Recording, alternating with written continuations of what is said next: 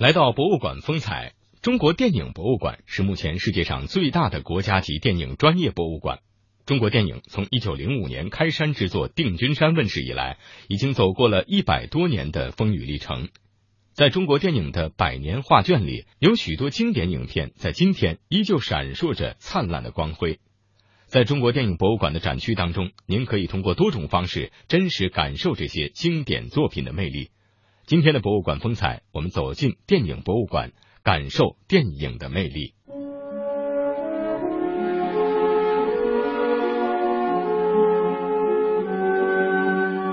它是一座寄托中国电影百年梦想的宏伟建筑。电影博物馆始建于二零零五年，是作为庆祝中国电影诞生一百周年的标志性。它展现了世界第一部电影诞生的惊鸿一瞥。今天我们看的这组数字啊，一八九五年十二月二十八日就是世界电影的诞生日，呃，是由法国卢米埃尔兄弟拍摄出来的。它记录了国歌从电影走向人民的辉煌历程。国歌是出自一部电影，名字叫《风云儿女》。它的主题曲《义勇军进行曲》呢，在新中国成立之后的。在这里体验电影配音的乐趣。什么？别说吃你几个烂西瓜，老子在城里吃馆子也不问价。哼！在这里感受电影特技的奇妙。这个马蹄声。哦啊，对，还有像马蹄声，这是皮揣子呀，这是。本期《魅力中国》和您一起走进中国电影博物馆，体会在光影流转中书写的传奇。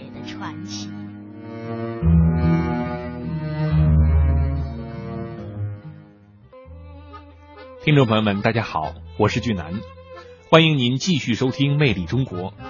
中国电影博物馆除了让观众了解电影历史、感受电影文化带来的熏陶之外，还在馆内设立了很多体验项目，这也受到了很多青少年朋友的欢迎。在电影拍摄当中，由于受到户外自然条件所限，所以有很多电影场景需要在摄影棚内来完成。摄影棚通过专业制景师傅的打造，通常能够以假乱真，让观众看过电影之后，绝对想不到你所看到的每一个场景都是人造的。中国电影博物馆内也有这样一个能够满足一年四季不同拍摄需求的摄影棚，游客可以在这里体验当一回演员。相信这样的人生经历，可不是每一个人都能够尝试的。看这边有个演示，我们就是所讲述的就是电影拍摄当中的一种拍摄方法，叫室内拍摄，也叫摄影棚。嗯啊，我们来让他们工作人员开一下啊。这是由北影厂的织景师傅制作的，呃，都是用代替片来制作的。他用上面的这些灯光、音响、特技呢，可以营造出刮风、下雨、下雪、清晨、黄昏、黎明哦这种场景啊，这种时间的一个拍，以达到拍摄的需要。哦，有有些特殊的场景是在棚里也会完成。对对对，我们可以看一看这种摄影棚，就是外景内拍的一种方法。一会儿灯关上就开始了。哦。哦，就变成大清早了。鸡叫。嗯。哦，这上午了。对，亮亮亮。哎，下雪了，下雪了。哦，哦，雪花，雪花，雪花，你说的真真是，真是一样。觉得刚刚看完这个有意思吗？有，有意思。想到以前老人们住的地方呢，习 生活习惯的都是这个。那您觉得这个通过人工给它下雨下雪，如果要反映到这个电视上，会觉得是假的吗？是真的，是真的。嗯，挺好。哎呀，这么多有趣的体验项目啊，可真是让我感受到了电影人的智慧。他们像魔术师一样，把白天变成了黑夜。他们也能让晴天瞬间下起雨来，他们同时也会让夏天制造出雪景，这就是电影艺术的神奇所在吧。但是电影的奇迹还远远不止这些。接下来啊，我们继续跟随馆内的讲解员刘星，看看下面还有什么能让你眼前一亮的内容。这边就是对白配音室。哦，嗯。对对白配音室就是录音的一个操作的环境嘛，一个工作室，也是可以互动。这这我能试一句吗？可以可以可以可以。来，我们试一段。啊，这就是台词，然后录出来就跟画面是他的，然后声音是我的，是吧？对对对。啊。我回放，就听见自己的声音。这倒挺有意思。好，先听一下原音。好的。什么？别说吃你几个烂鸡子，老子在城里吃馆子也不问价。哼！来挑战一下啊。准备好，现在录音。嗯。主要看着他的口型，得对口型啊。什么？别说吃你几个烂西瓜，老子在城里吃馆子也不问价。哼！行。哎，听一下，听一下，听听我这个。请听一下录音效果。好，好，好。什么？别说吃你几个烂西瓜，老子在城里吃馆子也不问价。哼！太有意思了，太有意思了啊，太有意思了。哈哈，刚才呢，俊男是亲自体验了一回当配音演员。哎，一次小小的尝试呢，就让我对配音演员这个行业呢有了全新的认识。他们既要熟练台词，又要跟上电影的画面，而且往往一句台词要经过反复打磨才能够最终通过。站在话筒前更是十分的辛苦。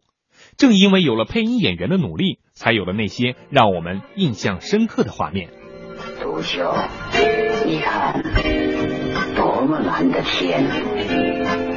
走过去，你可以融化在那蓝天里，一直走，不要朝两边看，明白吗，杜秋？快，你这是干什么？从这儿跳下去。赵唐不是跳下去了，唐他也跳下去了，所以请你也跳下去吧。你倒是跳！好，这下有决心了。啊？怎么的？你害怕了？聆听着日本电影《追捕》的经典桥段，仿佛在光影间。我们又找回了那消逝许久的记忆。喜欢电影，并非是喜欢幻想或是为了追星，而是因为那个世界多多少少带给我们一些生活的启迪。这样的生活伴随了很多年，回首发现，多年来受益很多。像这个通宵配音室呢，配什么？你说这个，呃，除了人声以外的，像这个马蹄声，嗯。哦啊，对，还有像马蹄声，这是皮揣子呀，这是。这是皮揣子魔幻，还有驼铃。对，呃，这是炒菜。哦，炒菜这么炒的呀。这都是塑料纸。对，是塑料纸。好像就是那个炒炒的那个油噼里啪啦的声音了。嗯，还有这个。哦，爆冰雪。哎呀，这这他们都怎么想起来的呀？这个声音，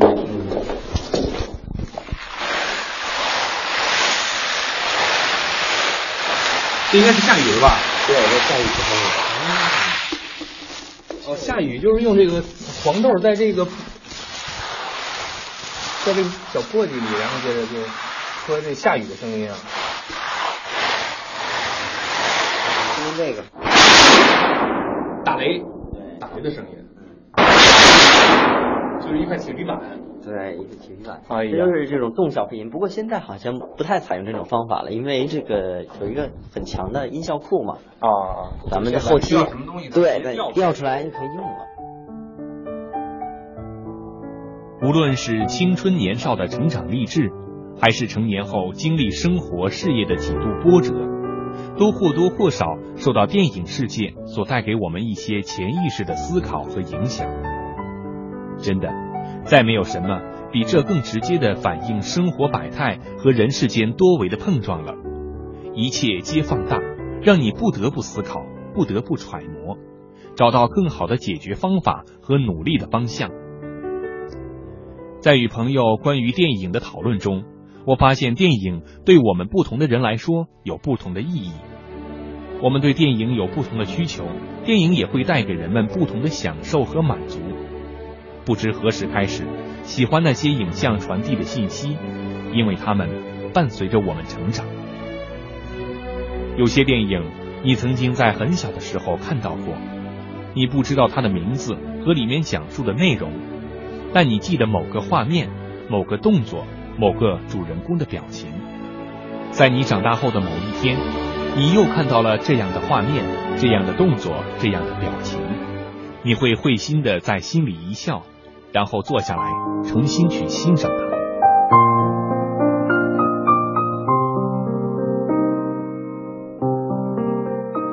有些电影能给你心灵温暖，有些电影能让你为之震撼，有些电影是对人生的思索，有些电影是对真善美的追求，有些电影不曾逝去，有些电影即将永恒。